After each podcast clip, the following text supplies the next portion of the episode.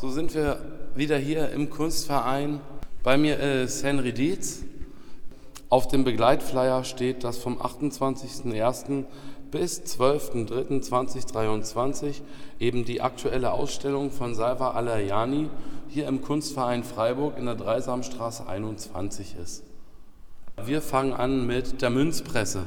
Ja, also die Ausstellung von der Salva Al-Iriani, die beschäftigt sich mit Geld, also mit etwas, womit wir uns gezwungenermaßen alle beschäftigen müssen, oder sehr viele zumindest. Und sie ging aus von Illustrationen auf Bargeld, vor allem jemenitischen Bargeld, denn das Land, in dem Salva aufgewachsen ist, das ist der Jemen und sie lebt seit 2016 in Berlin und beschäftigt sich jetzt schon so seit, glaube ich, drei, vier Jahren mit Illustrationen auf Geld, vor allem eben jemenitisches Geld, und hat im Zuge dieser Beschäftigung eine Münzpresse entwickelt. Und ich demonstriere die jetzt ganz schnell. Also man wirft oben, die funktioniert ähnlich wie Souvenirprägemaschinen, wie man sie neben Sehenswürdigkeiten manchmal antrifft. Ja, da wird jetzt ein 5-Cent-Stück reingetan. Das werfe ich rein, dann gibt es hier eine große Kurbel. Es ist eine Art etwas altertümliche, mechanisch aussehende Maschine.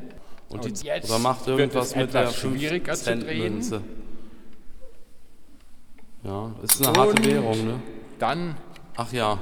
kommt die 5 Cent Münze als lang gepresste ja, Art Souvenirmünze raus. Und was man darauf sieht, ist ein das Motiv, Motiv ja. das angelehnt ist an ein Motiv, was man auf einer Jemen-Realmünze sehen kann. Das ist eine Brücke im Nordjemen. Allerdings hat Salva Alayani, also wir haben einmal den Euro, der letztlich hier entwertet wird. Hm. Also es wird Geld vernichtet im Kunstverein aktuell. Dann haben wir, wird es überschrieben mit einem Motiv von einer jemenitischen Münze. Das ist aber auch wieder verändert. Und auf dem hier, das ist diese Brücke im Nordjemen und da sind normalerweise keine Menschen drauf zu sehen, jetzt sind winzig kleine Menschen drauf zu erkennen, allerdings wahrscheinlich nur, wenn man die Lupe noch verwendet. Ja, bitte zeig mal. Jetzt haben wir hier die Lupe. Und dann ist noch ein. Ähm, ja, ich sehe sie ganz klein am Rand von der Brücke. Genau, winzig klein. und dann ist noch ein arabischer Schriftzug, der kam dazu und der lautet: Wir werden von Hoffnung regiert und nicht vom Geld, so wie man immer sagt, Geld regiert die Welt.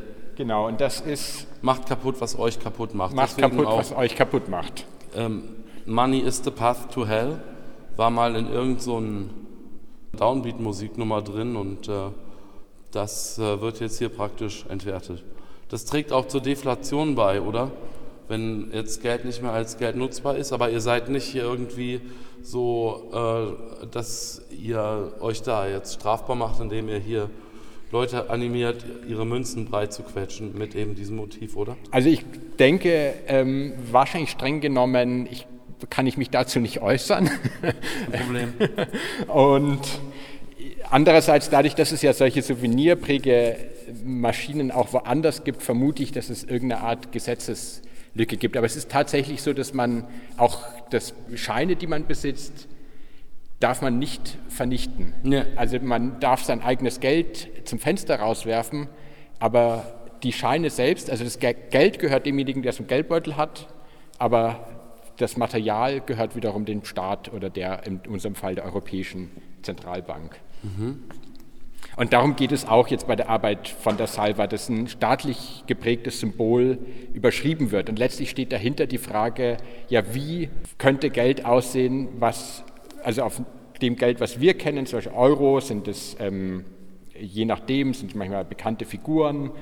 Ähm, bei Pfund wird es jetzt irgendwann König Charles sein und alle Pfundmünzen werden neu geprägt. Ja. Und ja, was für ein Motiv könnte drauf sein, was nicht einen eine einzelne Figur repräsentiert, die Macht oder die aufgrund von Tradition, sondern die die Menschen repräsentiert, die in dem Land leben, wo das Geld verwendet wird. Und ja, das ist so ein bisschen eine Frage, die dahinter steht. Das Motiv in diesem mhm. Fall eben die Brücke. Brücken auch auf den Euroschein drauf, ne? Ja. Ohne konkretes Vorbild, aber Brücken bauen zwischen Nationen, zwischen. Ich glaube, das spielt auch eine Rolle, aber das ist dann natürlich auch wieder so die Erzählung vom jemenitischen Staat, ähm, und sie möchte jetzt nicht einfach nur diese Erzählung wiederholen, so dieses Brückenbauen, sondern, glaube ich, dem auch nochmal eine, eine andere Wendung geben. Obwohl das jetzt natürlich in dem Kontext, also das vielleicht auch wichtig zu, obwohl ich es jetzt erwähne, die Ausstellung ist definitiv keine, die jetzt unmittelbar Bezug nimmt auf den Konflikt im Jemen, der schon seit über zehn Jahren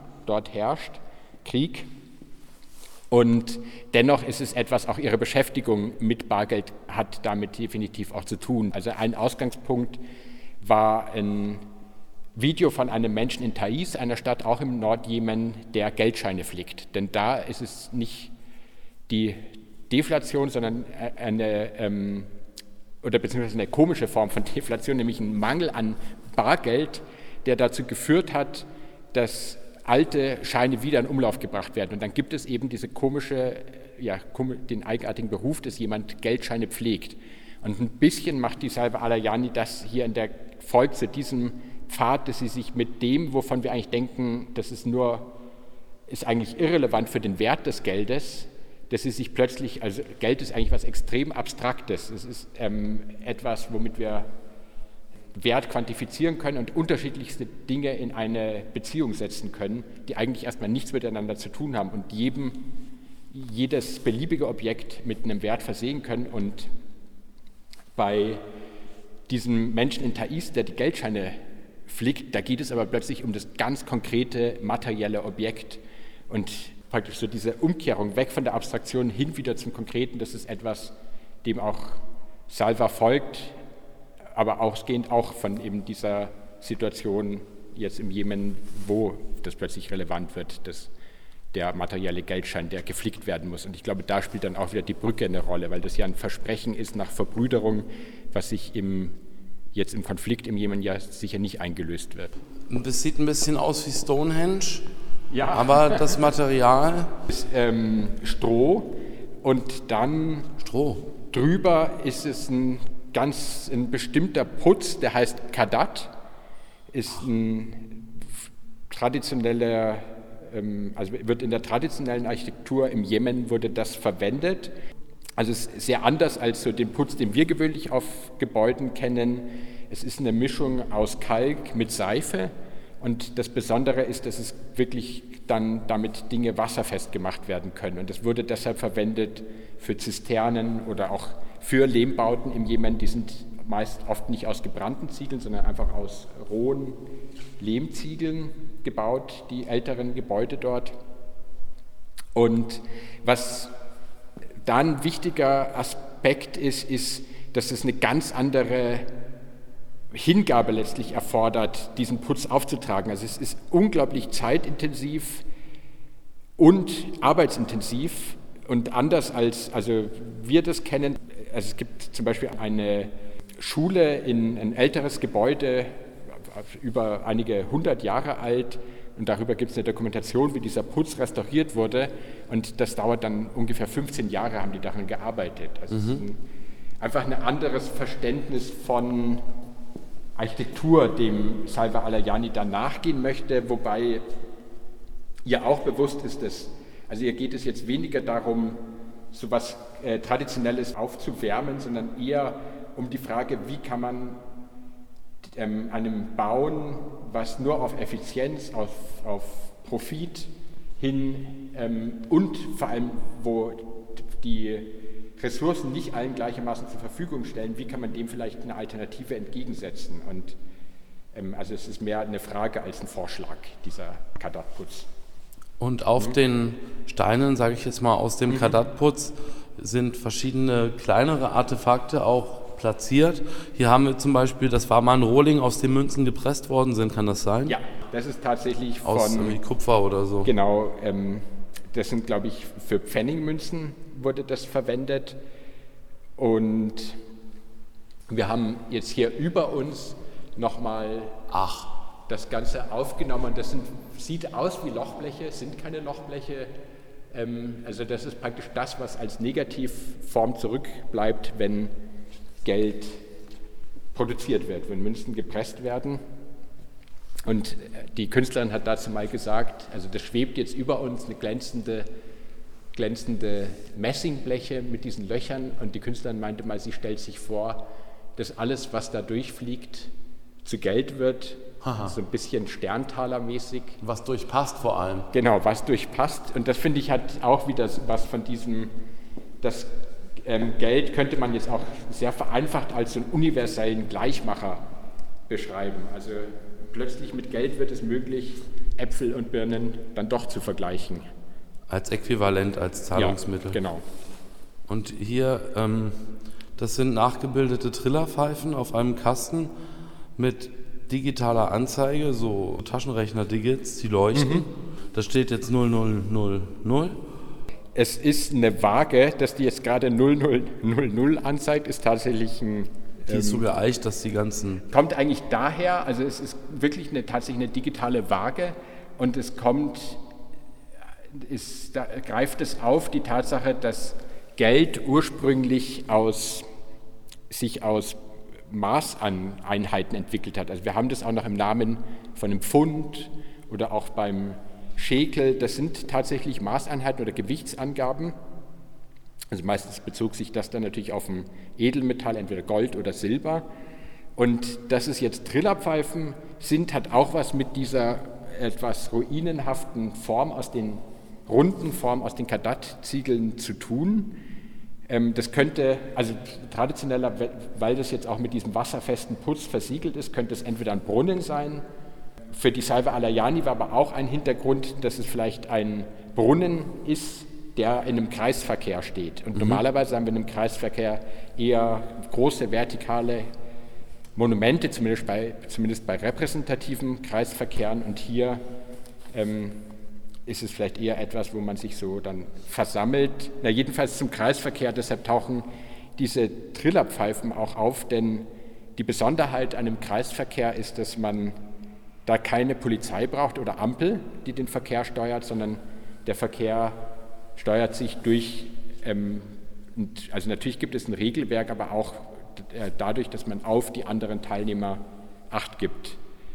Das ist natürlich eine sehr zweischneidige Sache, weil es ja auch eine Form von Steuerung und eine Regierung, die über Selbststeuerung funktioniert. Worauf aber, warum Al-Ayani auch nochmal diesen Kreisverkehr aufgreift, ist, dass in den Revolutionen des arabischen Frühlings ähm, fast alle, also sowohl in, in Tunis, in, in der Tahrirplatz in Kairo, in Bahrain, auch in, in, ähm, in den Autonomiegebieten in Palästina, all diese Aufstände, die es da gab im arabischen Frühling, waren oft mit Kreisverkehren. Also da waren Kreisverkehre Versammlungsorte. Ja.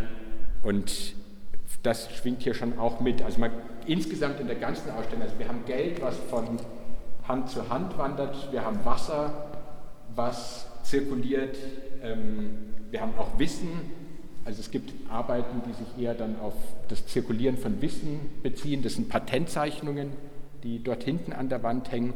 Also insgesamt ist Zirkulation oder hier ist es Information auf einem, einer Skulptur haben wir ganz viele Schnipsel von die Skulptur sieht aus wie ein Wassertank. Genau. Ist wahrscheinlich auch mal ein Wassertank gewesen? Es ist ein Nachbau okay. von einem Wassertank. Solche sind tatsächlich im Jemen laut Aussage der Künstler, also ich, ich war noch nicht dort, viel im Einsatz.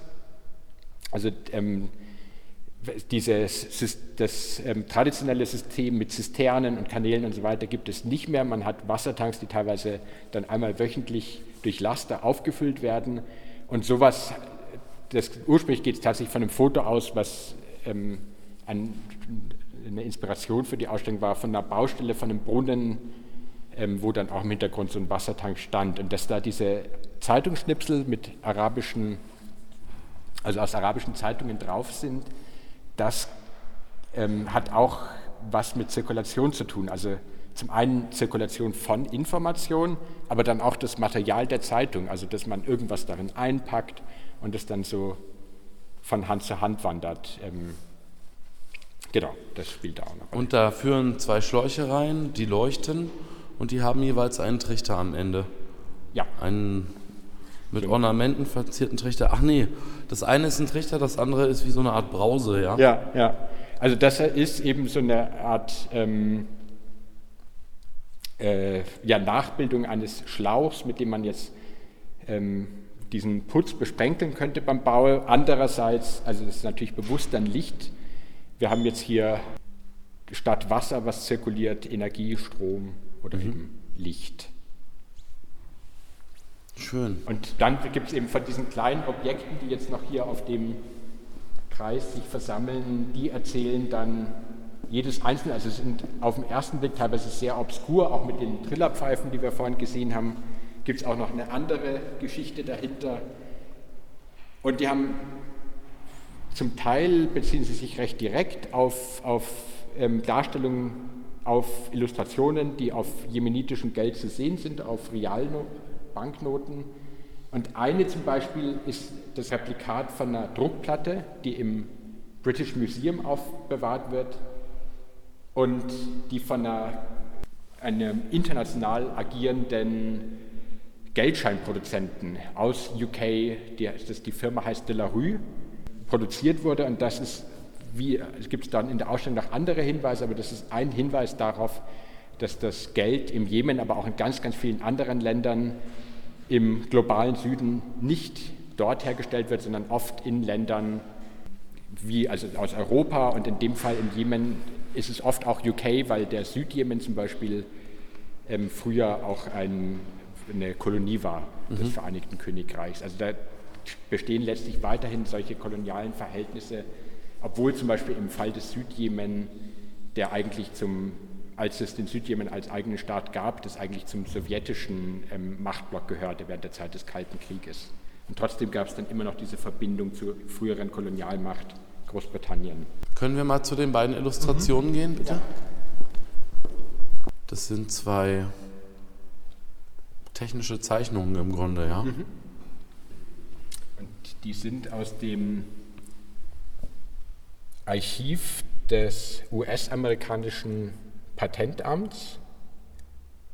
Beide sind aus dem 19. Jahrhundert. Das hier ist ein ähm, bisschen älter, 1868 und 1875. Und das eine ist ein, eine Ziegelstein- Brick Mold wäre das englische Wort, also eine Form, um Ziegelsteine herzustellen. Und das andere ist eine Kelle, also mit der man zum Beispiel Putz auftragt. Also, und das Ganze ist dann überarbeitet mit wie Metalldrähten, wo bestimmte Formen herausgegriffen werden. Das ist angelehnt auch an Verfahren, ähm, was Architekten anwenden, um zum Beispiel für Modelle eine Leiter oder sowas zu bauen, dann nehmen sie manchmal auf einem zweidimensionalen Blatt wird dann so eine Form nachgezeichnet und die kann man dann aber als dreidimensionales Modell verwenden. Und warum jetzt genau diese Patentzeichnungen ist zum einen, dass dieses technische ähm, und auch die etwas unbeholfene Art der Zeichnung, glaube ich, interessant war für Salva. Und andererseits ist es dann auch wieder, also geht es um die Frage, ja, wem gehören die Mittel, mit denen man etwas bauen kann? Und im kapitalistischen Kontext ist es eben so, dass Wissen nicht etwas ist, was allen frei zur Verfügung steht, sondern eben patentiert wird und ähm, entsprechend als Ware gehandelt wird.